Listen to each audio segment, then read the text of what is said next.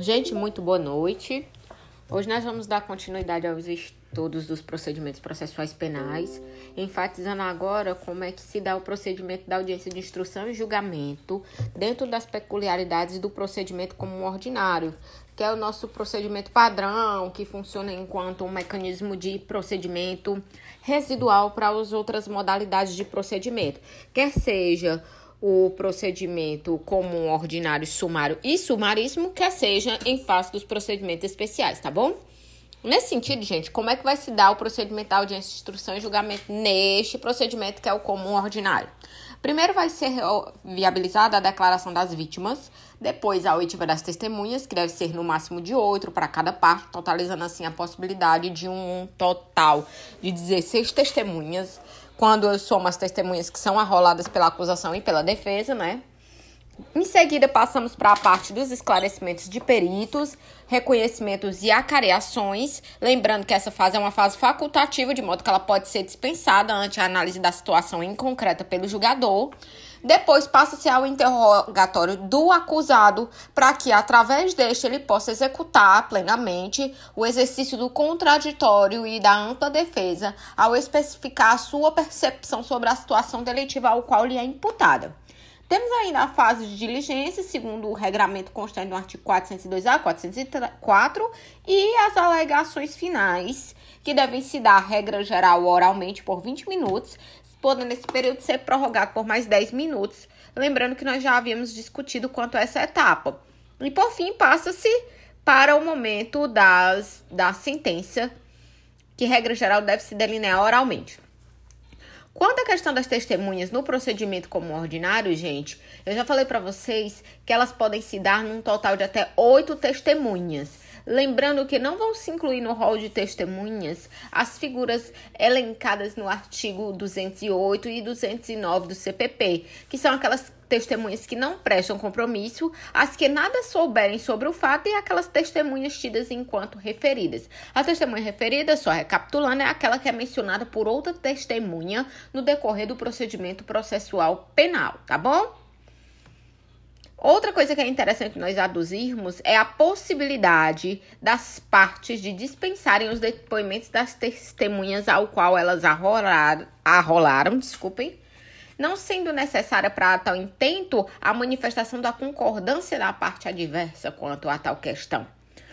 Interessante também nós enfatizarmos o teor do artigo 212, parágrafo único do CPP, que foi alterado pela Lei 11.690 de 2008, que fala das testemunhas serem inquiridas diretamente pelas partes, não fazendo mais necessário a intermediação dessa inquirição através da figura do julgador, de modo a trazer uma maior celeridade e uma maior proximidade entre as partes que compõem aquela relação jurídico-processual, tá bom? Nós temos ainda as informações constantes no artigo 401, parágrafo 1, que fala acerca do depoimento das testemunhas e o surgimento de novos nomes, que são nada mais nada menos do que aquelas já mencionadas testemunhas referidas. Nesse sentido, quando aparecerem essas testemunhas referidas no transcorrer da, do depoimento das testemunhas em curso, essas poderão ser chamadas a depor segundo requerimento das partes que integram a relação processual. Nós temos ainda, gente, o interrogatório do acusado, certo? É, a Lei 11.900 de 2009, ela passou a regulamentar a possibilidade da realização do interrogatório por videoconferência, sendo que isso vai se dar em hipóteses específicas. De modo que o que, é que acontece? Além da realização do interrogatório por meio de videoconferência, também ocorre a possibilidade do ato processual do interrogatório ocorrer em sala própria do estabelecimento prisional, enquanto forma hábil a resguardar o quê? Todo o arsenal defensivo estatuído ao próprio acusado, tá bom? É... Quanto à discussão da presença do acusado interrogatório e, por conseguinte, na audiência, né?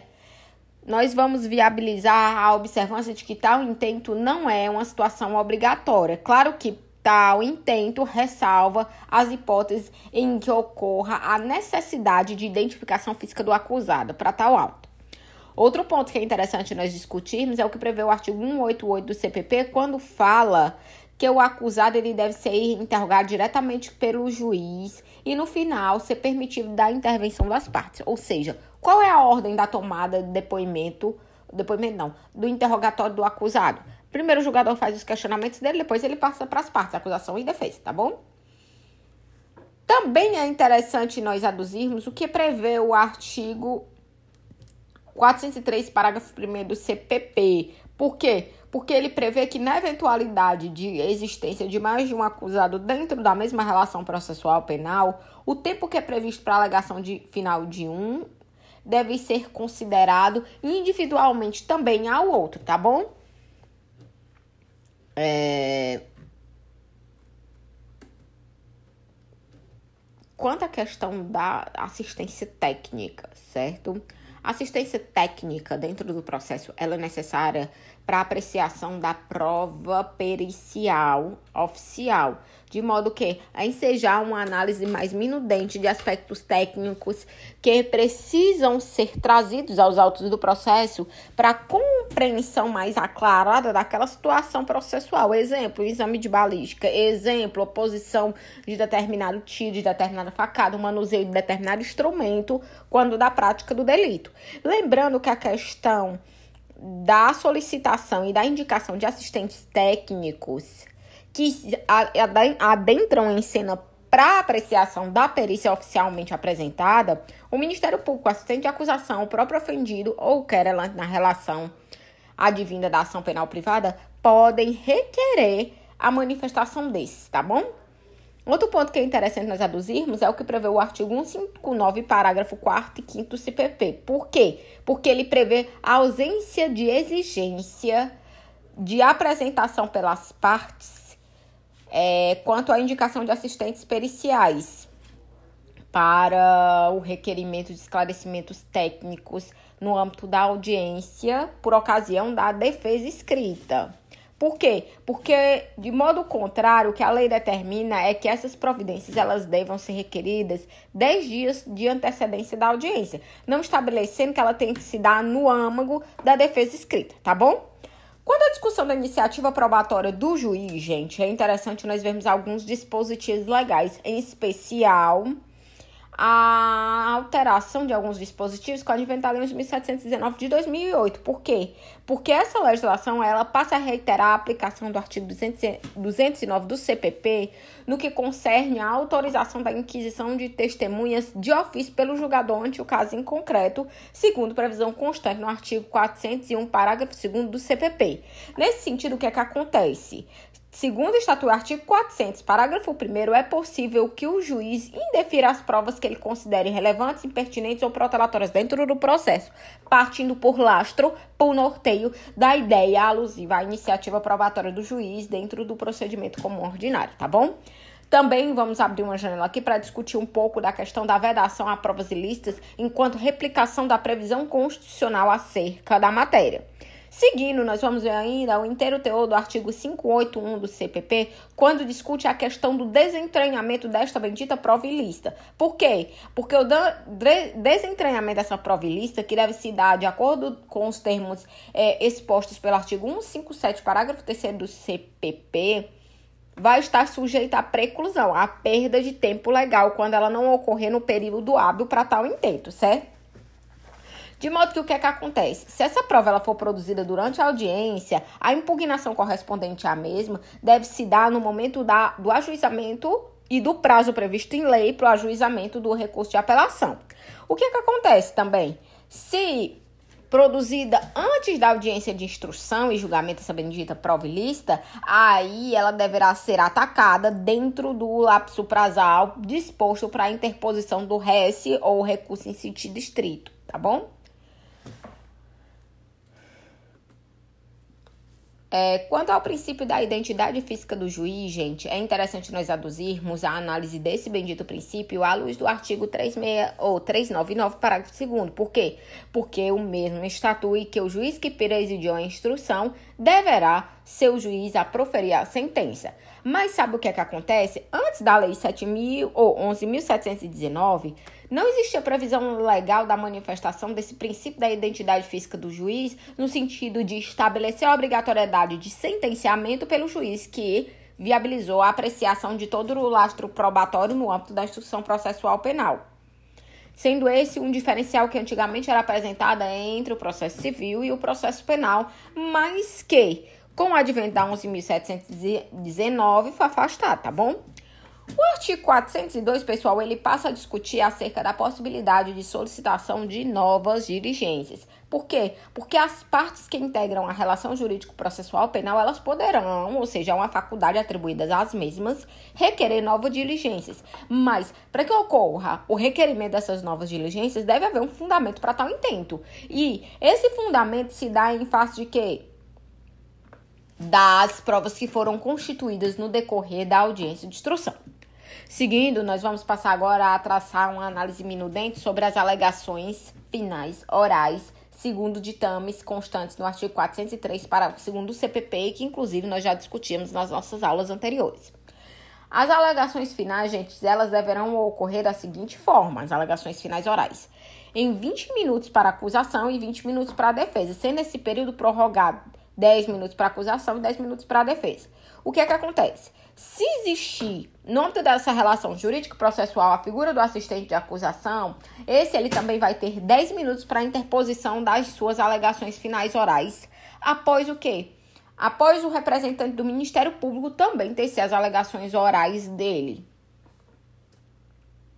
Só que quando existir a figura do assistente de acusação e o estabelecimento desse prazo de 10 minutos para que ele ajuize as alegações finais orais após a oitiva das alegações orais do Ministério Público, o tempo da defesa deverá ser aumentado também em 10 minutos, de forma que a garantir a ideia do princípio da paridade de armas quando da interposição das teses orais finais. As alegações finais, só recapitulando, elas são a peça processual ou o ato processual, no caso das alegações orais, que tem o condão de finalizar todo o deslinde da tese defensiva ou acusatória apresentada no decorrer da instrução processual penal, implicando nada mais, nada menos do que um resumo das principais partes e das, e das partes que podem trazer maior grau de fundamentação para a ocorrência das, das constituições de teses defensivas ou acusatórias trazidas respectivamente por acusação e defesa, tá bom?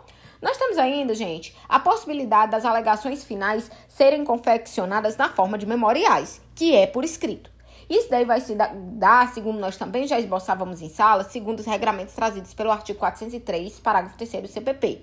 Quando houver necessidade probatória complexa que demande exame mais cuidadoso, as partes não farão as alegações na forma oral, de modo que vai ser permitida a estas a apresentação de memoriais por escrito no prazo legal de cinco dias e se fixará novo prazo para a sentença. Ou seja, enquanto decorrência das alegações finais na forma de memoriais, nós vamos ver também a manifestação da possibilidade de deslinde da audiência em momento posterior à audiência de instrução e julgamento e também a possibilidade dessa se dar de modo escrito, beleza? Nesse sentido, nós vamos ainda discutir sobre um ponto de suma relevância, que é a, a possibilidade de fracionamento dos atos da audiência. Por quê? Porque vão existir situações que possibilitam esse fracionamento dos atos da, da audiência. E essas situações, elas encontram embasamento legal através de alguns trechos constantes no artigo 403, parágrafo 3 e 404, parágrafo único do Código de Processo Penal. E quais são essas duas circunstâncias, Semiramis? A primeira é no caso de realização de diligência imprescindível que é requerida ou admitida como fundamento do artigo 402 do CPP, que é aquela hipótese da solicitação de audiências, ou de diligências, desculpe. E a segunda situação é quando o juiz vier a reconhecer a manifestação de uma causa que denota maior grau de complexidade, no sentido de trazer questões de fato e de direito que denota o que? Uma apreciação jurídica mais detida, mais acurada, um número de provas maior, é, um número de detalhes maior. Um exemplo desses que nós podemos é, relatar é Lava Jato. Não sei quantos tomos, não sei quantas provas, não sei quantas gravações. E isso daí, de fato, demanda uma causa com maior grau de complexidade. Outra situação emblemática que também possibilita esse fracionamento é o excessivo número de acusados, segundo o artigo 403, parágrafo 5 certo? Ponto que é interessante nós discutirmos é que ambas as situações, tanto no caso de diligências imprescindíveis, como no juiz reconhecer a complexidade da causa ou o número volumoso de acusados no âmbito dos autos, vai ser concedido o prazo de cinco dias para que as partes apresentem os memoriais na forma escrita e o juiz deve sentenciar no prazo de dez dias após a apresentação desses memoriais, tá bom? Gente, agora é interessante nós discutirmos dois institutos que são de suma relevância para os procedimentos processuais penais, que é a emendação libelli e a mutácio libelli. A emendação libelli é nada mais, nada menos do que a possibilidade de emenda à acusação. Ela é, gente, simplesmente a correção da inicial que tem por escopo ou tem por objetivo central viabilizar a efetivação da adequação do fato narrado ao tipo penal que é disposto em lei, tá bom? Nesse sentido, o que é que nós vamos ver? O juiz ele vai poder atribuir uma definição jurídica diversa da que é contida na denúncia ou queixa, mesmo que ele tenha de vir a aplicar uma pena mais grave em detrimento dessa circunstância. Outra coisa que é interessante nós aduzirmos é que a emendação libelo em, ou libele, ela também é possível no segundo grau, ou seja, no grau do tribunal. Porém, tem algumas limitações quanto à possibilidade de emendar se libelo em segundo grau. Por quê? Porque, em função do princípio da proibição da reformatio impégios ou reformação da decisão judicial em pior, para pior, o segundo é, é, grau é, ele não poderá mais decidir de modo é, desfavorável à decisão que ela é apresentada em primeira instância em hipótese de aplicação da emendação libelli, tá bom? Outro ponto que é interessante nós discutirmos também é a mutácio libelli. A mudança libelli ou a mudança da acusação, ela vai se manifestar quando for possível o delineamento de nova definição jurídica do fato que não se encontra disposto no teor da peça acusatória inicialmente apresentada. Nesse sentido, caberá ao MP formalizar o aditamento obrigatório da denúncia no prazo de cinco dias, segundo o artigo 384 do CPP. E após esse aditamento, o defensor do acusado ele deve ser ouvido no prazo de cinco dias. E também é admitido o aditamento dessa defesa, né? E nessa perspectiva, a requerimento de qualquer das partes, caberá a possibilidade do juiz designar dia e hora para a continuação da audiência da inquirição das testemunhas e novo interrogatório do acusado, de acordo com o artigo 384, parágrafo 2 do CPP.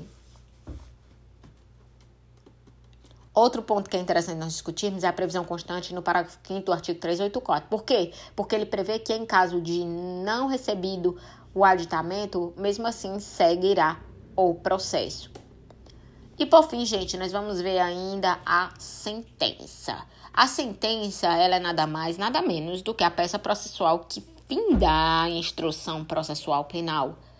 Professora, a sentença vai findar também a presunção de inocência do, do, do, do acusado? Não, por quê? Porque da sentença cabe recurso. E no recurso, o inteiro teor da sentença poderá ser alterado. Daí, por que não tem que se discutir que a sentença põe fim à presunção de inocência ou não culpabilidade do acusado? A sentença, ela é a peça processual penal que encerra a instrução, mas ela não vai ter o condão de por si só encerrar a ideia da não culpabilidade do agente. Isso só vai ser possível quando dessa sentença não couber mais o quê? Recurso, que é quando a sentença transita em julgado segundo a norma constitucional. Nesse sentido, gente, nós vamos discorrer acerca das partes que compõem a sentença. A sentença é composta de três partes. Nós temos a parte do relatório, a parte da motivação da decisão e a parte do dispositivo, segundo o artigo 381 do CPP. O relatório é a parte da sentença em que vai conter o quê? O relatório. A exposição sucinta do que está disposto no âmbito da acusação e da defesa quanto àquela situação fática que seja a expressão de uma conduta delitiva que foi apresentada. Já a motivação é como se fosse a parte do direito da petição. Ela é a exposição dos motivos de fato e de direito para fundamentar a decisão que vai ser apresentada. E nela deverá ocorrer o quê? A exposição jurídica do, da parte decisória, no sentido de trazer os artigos de lei a serem aplicados, ou até o próprio entendimento jurisprudencial quanto à matéria ao qual o julgador está se reportando para fundamentar a sua decisão.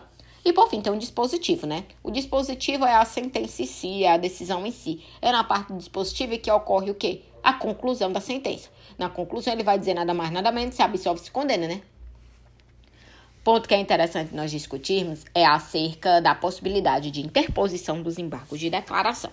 Os embargos de declaração, gente, eles se manifestam enquanto a modalidade recursal que poderá ser interposto por qualquer das partes, acusação defesa, e tal é, interposição deverá se dar no prazo de dois dias e tem o condão de fazer com que o juiz acol ou o juiz sentenciante declare a, é, a sentença, no sentido de verificar o que? Se essa é, tem pontos a serem revisados quanto à manifestação de obscuridade, ambiguidade, contradição ou omissão, segundo o artigo 382 do CPP. É, o prazo para impugnação recursal da sentença, incluindo-se nesses embargos de declaração que eu acabei de mencionar, gente, eles vão começar a contar a partir da última intimação realizada, tanto do acusado como do defensor. Beleza? Por hoje é só. Beijos. Próxima aula nós continuamos explorando agora todas as minúcias dos procedimentos especiais, iniciando pela abordagem do procedimento que vocês vão vivenciar na forma simulada, que é o procedimento especial do Tribunal do Júri. Beijos.